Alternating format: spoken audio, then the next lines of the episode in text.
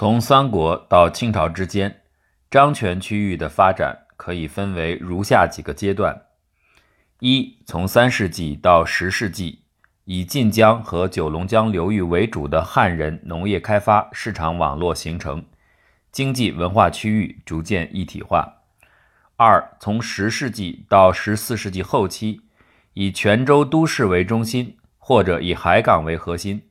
海外商业文化交流形成大发展。三、十四世纪后至十六世纪初，泉州经济圈衰落，海外交通倒退，政治控制加强。四、十六世纪中到明末，海外商业势力的来临，导致海城商港和漳州为中心的民间海外交流的发展。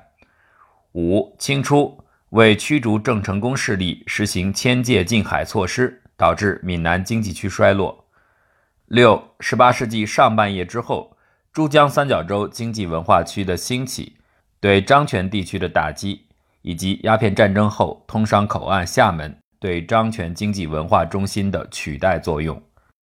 闽南漳泉经济文化区的社会历史表现出鲜明特色，区域形成导致与众不同的经济类型、方言类型、戏剧类型，如南戏等。还有民间仪式类型的构成，更突出的是适应于区域发展的特点，家族势力和单姓的家族村人大量出现。在闽南早期开发中，为了在新地域生存，汉人移民已开始在河流两岸聚姓而居。宋代以后的商业发展引起都市家族作为商业性社团的发展。明清时代，政府在闽南推行重农抑商政策。使大量人口从都市流入农村与海外。为了对不断扩大的乡村社会进行控制，政府并试图把古代宗法制贯穿到民间。梅法村属于漳泉经济文化区的内陆村落之一，隶属泉州市所属六县之一安溪县。安溪在泉州经济发展的上升期，公元955年建县，以境内的清溪为名。宋代改名安溪，它连接南安县，西连华安县，南临同安县，北临永春县。作为安溪的村落之一，美法村与全县一样，地理、气候、山河作物属于同一区系类型，但它在区域和行政上属西溪下游的凤城镇。这里是安溪县内几个大区域当中的一个，俗称下安溪。这是一个中型盆地，四周由青山环绕，形成自然的保护屏障。从山谷中流出的两条溪流兰溪和西溪在此处汇合，美法村就处于溪流汇合之处。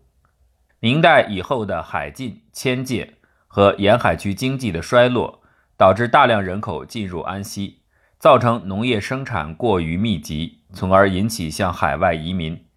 其结果是。美法村所处区域成为中国大陆东南有名的侨乡，地名反映出官方和民间认同上的差异。美法村的取名有一段历史，在明清时代，其村民为教场委。从字义来看，应该是说原来明朝训练军队的教场的尾端。主要居民多姓陈，并同属一个家族，称为教委陈氏。到民国年间。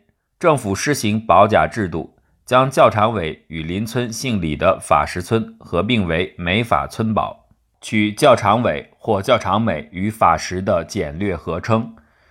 这一家族合法，经历过几十年的社会变迁，仍被政府沿用。从官方行政地理的划分看，陈李二家族属于同一社会单位，税务、土地、人口皆统一管理，但在社会生活方面。陈李二家族基本上仍然依照过去的传统，各自分立，各有自己的聚落、亲族、祠堂、村庙、仪式，二者几乎互不相干。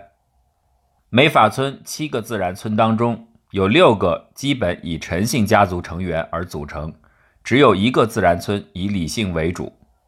村落的中心在几个陈姓自然村，李姓居民仅占全村人口的百分之七。其余皆为陈氏家户，包括结婚嫁入陈氏家户的妇女人口。陈李两姓有少数杂居，但各自有其地界。在陈氏家族聚落与李氏家族聚落之间，有一脉小丘陵，划分了历史上曾经和仍然分立的两个家族村落。陈氏家族的聚落外界有一圈竹林围绕，这一圈竹林界定了家族边界。村落布局不仅反映出两个家族之间的界限，也反映了家族内部由于历史过程中家族裂变而造成的聚落分化。陈氏家族至今已繁衍二十二代，从人名的字辈可分出长幼。旧的字辈师氏文章华国，诗礼传家。陈氏家族的大本营位于梅法村竹林以内，他们是四个陈氏聚落，分别分布在东南西中四个方位。这个村落空间布局的核心是村落北部临西处的村庙，叫做龙镇宫，奉祀一位名叫法主公，也即张圣公的地方神。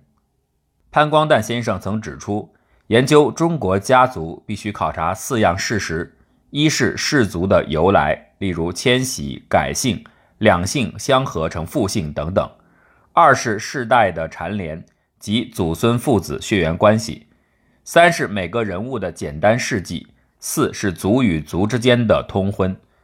依据上述脉络，从社会和历史的角度探讨古志原因，才可以对晋氏家族的经历、功能转变做出深入分析。陈氏家族最早祖先名为义清公，首先来到此地开垦良田六百亩，开创陈氏家族基业。从十五世纪初到目前，陈氏家族在梅法村生活大约六百年。一世祖明洪武年间，陈氏在梅法村只有一个家庭，共四个人，其中有二子。三世祖时，家庭由两个兄弟的核心家庭组成。其中一个人口四人，另外一个家庭七人，但这十一人当中有四女嫁配外乡，实则仅有七人。四世时开始分家，成长为长房、二房、三房，其中三房移民江浙温州，长房、二房留村开发。五世时，陈氏家族逐步趋于雏形，家庭人口发展到二十人左右。六世到十八世共立十三世。从十六世纪初到二十世纪初，历时约400年，每世时段约为30年左右。在这十三个三十年间，陈氏家族人口经历了五个转折，其中十一世时村人口下降十七、十八世之间人口也有下降，其余时间则成为上升趋势。总貌观之，陈氏家族是一个十分年轻的组织，人口基本呈现稳定上升过程。到一九四九年，已来到一千二百人左右，还不包括移民在内。十一世的人口低潮很可能是因为大量人口向外移民所致，而十七、十八世之间的人口下降，则是因为十九世纪下半叶已降的社会动乱。在明初，陈氏家族并不住在梅法村，而是在邻近的一个较强势的同姓家族，源自永春。作为其中的一个家户依附而居，历经四世一百余年，此户一直没有分家。主要的原因是人口发展较慢，二世、三世仅有单传，因兄弟只有一个有继。四世时始分长房、二房、三房，但其中有一房移民温州。到五世时，长二房与上辈叔组成联合家庭，积极推进家族成长。五世时的明元公。虽非联合家庭中之家长，但他志在振兴门庭，并联合其叔乌志公，使分房后的陈氏家庭重新组合为一个统一的整体，创立祖祠，开始使教委家族与同美村陈氏大家族产生分裂。前文提到，梅法村的村庙是龙镇宫，奉祀的神灵是当地称为法主公的历史人物。法主公是最受陈氏家族尊敬的神。他在一定意义上代表陈氏家族村落认同的象征，他的神话与教委陈氏家族的古代独立运动有关系。法主公可能起源于德化永春仙游交界的狮牛山，他原是一位道士，名为张慈官。徐本章利用民间记载，进一步指出，以张氏法主公为主的三位道人，是后来在附近被某些家族拜为神仙而成神的。法主公的成神过程可能经历了从道人转化为传奇人物，受一个地区的尊敬，又从传奇人物转化为家族村落保护神的过程。在宋末至元代，法主公已成为广受祭拜的地方神，教委陈氏接受这个神灵，大约在六世七世之间，是家族认同感创造的不可分割的一部分。由于五世时联合家庭形成。因而给六世、七世的几十年奠定了家族基础。在此期间，陈氏家族的人口得到初步扩展，成为一个容纳上百人的扩大式家庭。面临到秩序制定和家庭分化的实际需求，成立一个宗教式的家族是主要的解决方案。这样使各个家庭既有明确的责任、义务、继承的定义，又不至于酿成分裂，从而分散家族作为一个共同体的力量。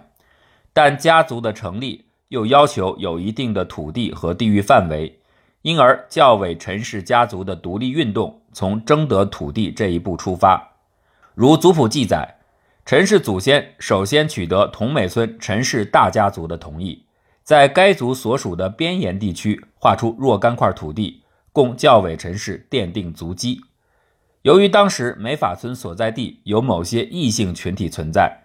教委陈氏向该地扩散，显然有利于作为叔辈的同美村的陈氏大家族扩张势力，因而这个协议轻松的达成。初到美法村，这里在当时可能是明政府训练军队的教场遗址。陈氏家族基本上处于散居状态。为了解决扩大式家庭的人口压力，在六世时，陈氏家族开始采用分家策略；五世的时候。陈氏主要采用三代同居的方法，到六世时，局势发生变动，聚家而居的大家庭开始分散到今天美法村的龟山、顶错、峰角、水猴尾居住。到七世时，为解决人口压力，有三个核心家庭移居到安溪湖头、南安梅花岭外和其他地方。为了保持家族的统一，在系谱关系上，长房起到了统一全局的作用。并经过这个途径，使不同的小家庭集合在长一、长二、长三房和二房一、二房二，聚房而居的形态是村落的聚落形成基础，但它并不是教委陈氏家族成长最重要的条件。这个最重要的条件就是家族村落认同感的获取。五世时建立的祖祠，在六世、七世得到发扬光大，同时为达成村落统一。法主公崇拜就被创造出来。六世、七世时期的所谓房是直系家庭，规模较小。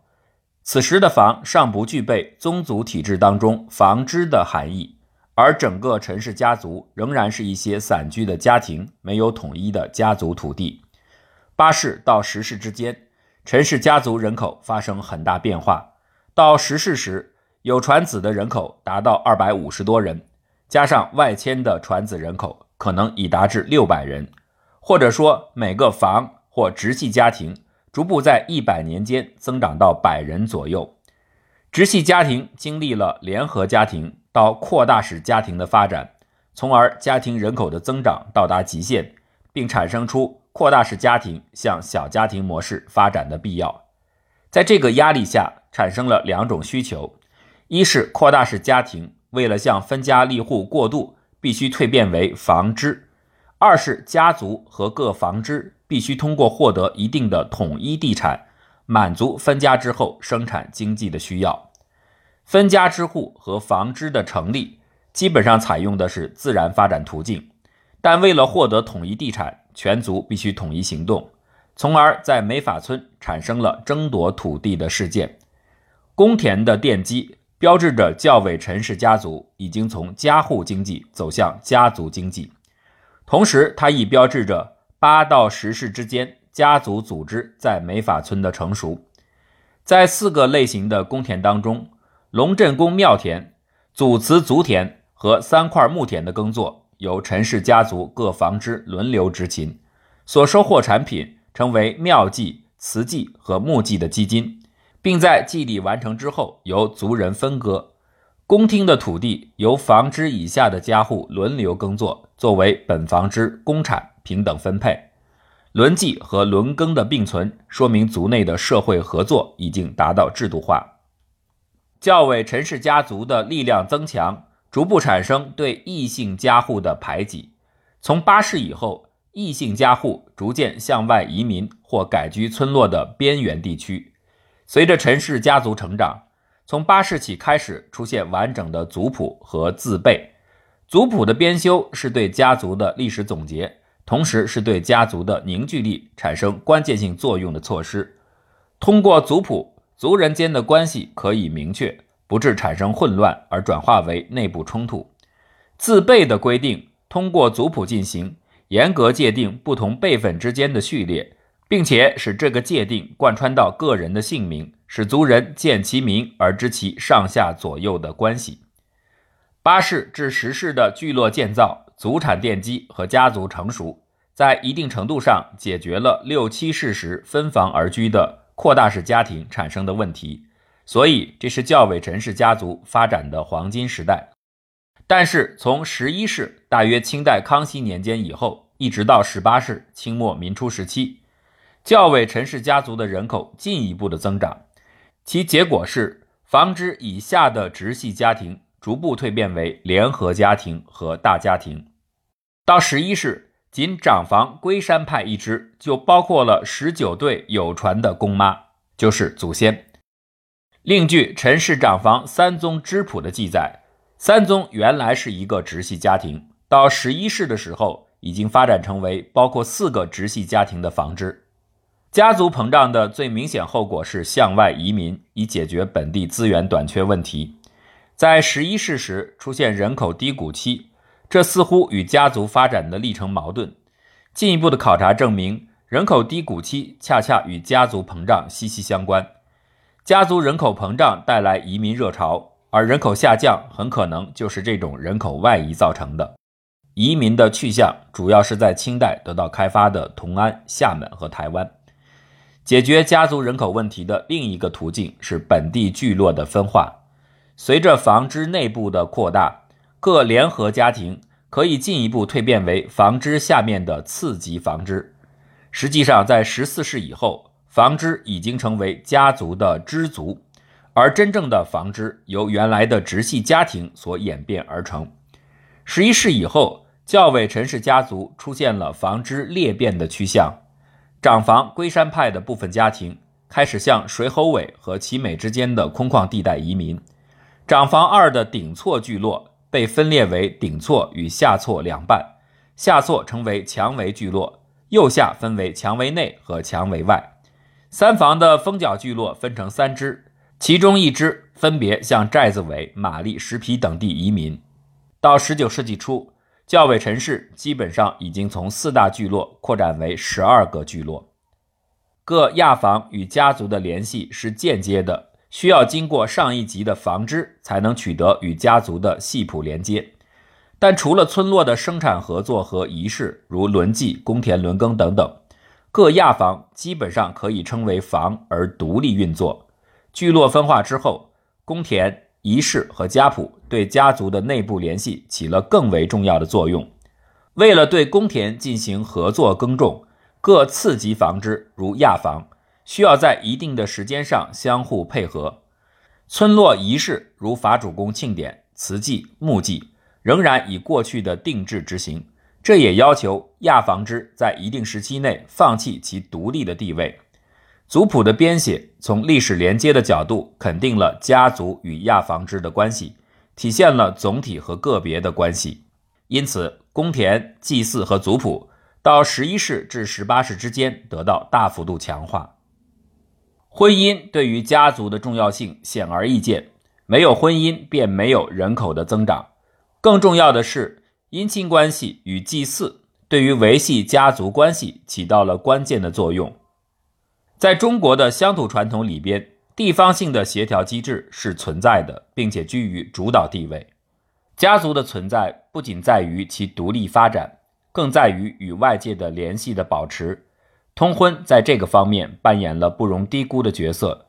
由于通婚形成一种超家族的联网，这个联网制度化以后，可以转变为超村落的地域。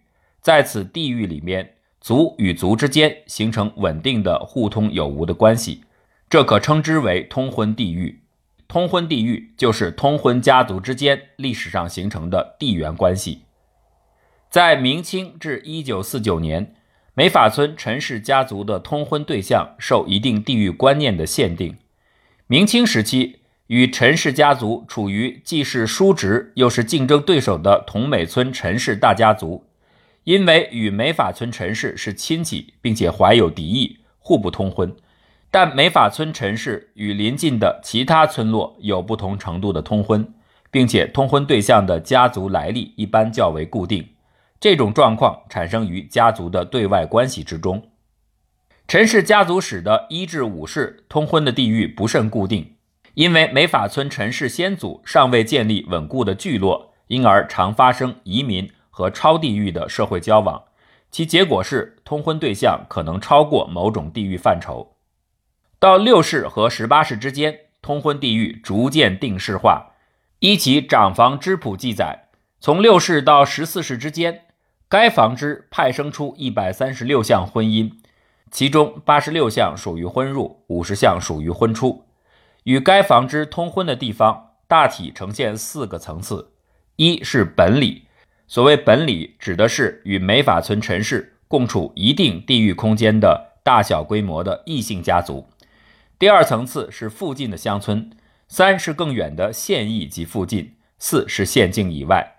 从这些记录可以看出。越为临近的婚相越为频繁，所有的通婚事项均未出现同姓成婚的记录。梅法村陈氏家族的通婚地域中心在清代的永安里（今凤城镇境内），腹地包括清代安溪县，东南在坊街里，西北延伸至上清蓬莱交界，西至虎丘，西南至官桥龙门。这个区域是陈氏家族日常交往较多的地方。在县境内，通婚范围不超过这个地带；在县境以外，包括安溪北部的永春、东南的泉州、晋江、南安、南部的同安。陈氏家族所在的通婚地域，基本上在安溪县的兰溪和西溪两岸的谷地。被包括在这个地域里的是数十个村落，其关系有天然密切性。通婚过程不是从陈氏家族的中心出发，而是双向的。换言之，在整个地方性的通婚地域当中，通婚联系广泛存在。这一通婚地域的地理分布大略与安溪境内的东南人文经济区的地理范围对称，很有可能通婚地域是人文经济区域的一个重要涵盖。例如，这个内容在年度周期上就有所体现。在明清至民国时期，梅法村陈氏家族采用的年度周期共有六个。分为两大门类，其中三个年度周期与生产活动与客观纪实有关，另外三个直接与村落的祭祀和社会活动有关。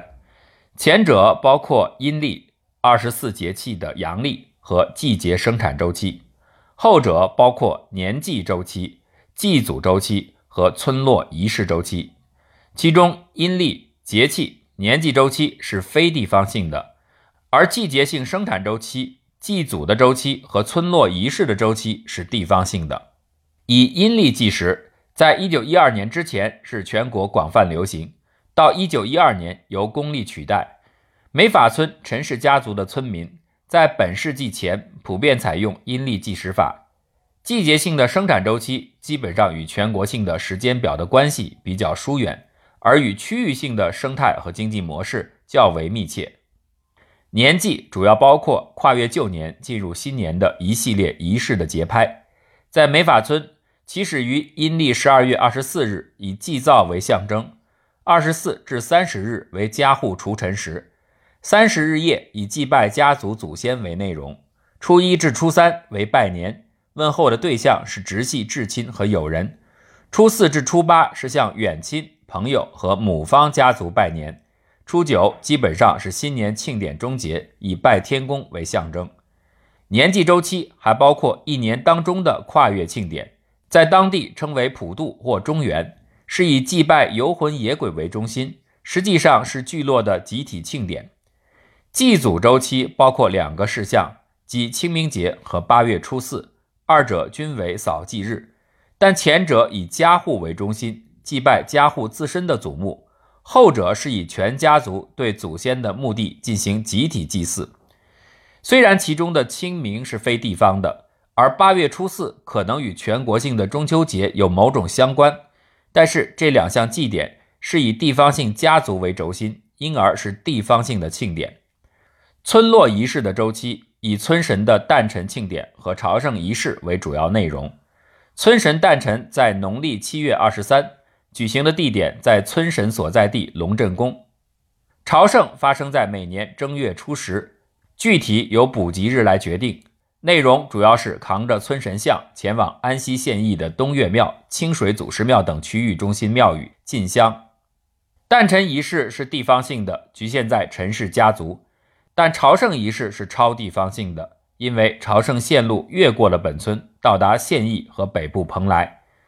村落祭仪除村神诞辰和朝圣外，还包括十一月间举行的关灯仪式。由全村人参与关灯之意，在于对每个家户进行定期的检阅。这些年度周期除了仪式性面，还有生产性方面的职能。比如木祭四月与八月，基本上与播种、饲养的社区家户经济有关；而法主公庆典、朝圣和关灯与一年当中的三个收获季节对应。这种生产实践的时间表和祭礼的周期对称性。反映出乡土文化里生产与社区仪式的不可分割性。郑振满对福建明清家族史的研究指出，明中叶以后，由于代代提留祭田成为普遍习俗，导致祖产持续稳定发展。这个结论得到安溪县土改时期的调查的进一步证实。从安溪县全境来看，公田及祭田所占的比重平均约在百分之十七点五四。但在美法村仅占百分之八，这说明公田在农田中占的成分比一般水平较低。但是在这个村落，明清至民国还存在有公山。根据民间调查，当时的公山大约有数千亩地，主要由陈氏家族占有，供该家族成员使用。因而，如果以耕田加上山地，公有的比重远远超过私有土地。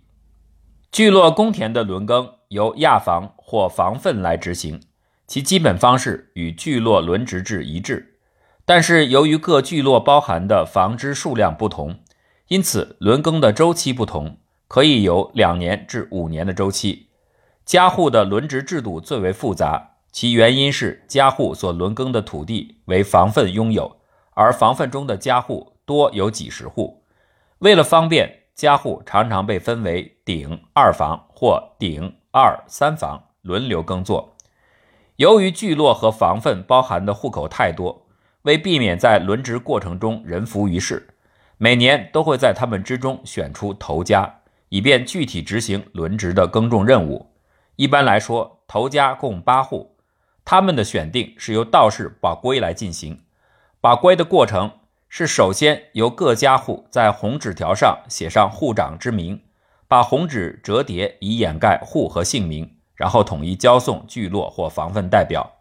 关灯仪式之中断，间歇时间交给道士，由道士用占卜器具向神问卜，选出神之选民作为头家。头家的任务是具体负责公田耕种。收获季一到，便把粮食送到县邑的专商转卖到市场，所获资金由头家带回村中，作为聘请道士和民间剧团的费用。每一年，八位头家还需要贡献八头整猪给祭祀所用。聚落房分的祠厅、墓祭也采用选择的方式保归来产生头家，生产的责任形式与上述类似。但是祠墓祭较少进行演戏或较少聘用道士。公田的产品一般以宴会形式花费，族老、房长等家族首领在宴会上占优势地位，他们吃大桌。而一般的家族成员吃小桌，这是一种不平等的公产再分配方案。在明清，从私田转换为公田的过程似乎不存在，因此谈不上提留祖田。公私田的并存可能与家族的聚落形态同步形成，并且与其说公田代表一种家族经济实体的存在，还不如说它代表一种地方型的民间社会合作制度。从生产过程来看，公田的耕作没有采用纳租的方式，而是由家户轮耕。从消费的过程来看，公田的收获并不受一定的家族长老或房长组织来调控，而是由占卜选举产生，并消费在节庆的仪式、戏剧和宴会上。从更广泛的角度来看，公田和社区仪式的关系密切，其用途主要是仪式费用。这一生产消费过程代表独特的民间经济类型，这是一种理性和非理性的结合。它既包容了为创造家族认同而支出的社区仪式开支，又包容家户个人的利益和经济合作的理性运作，同时证明家族既是一种认同感与象征意识的形态，同时又是一种社会经济的形态。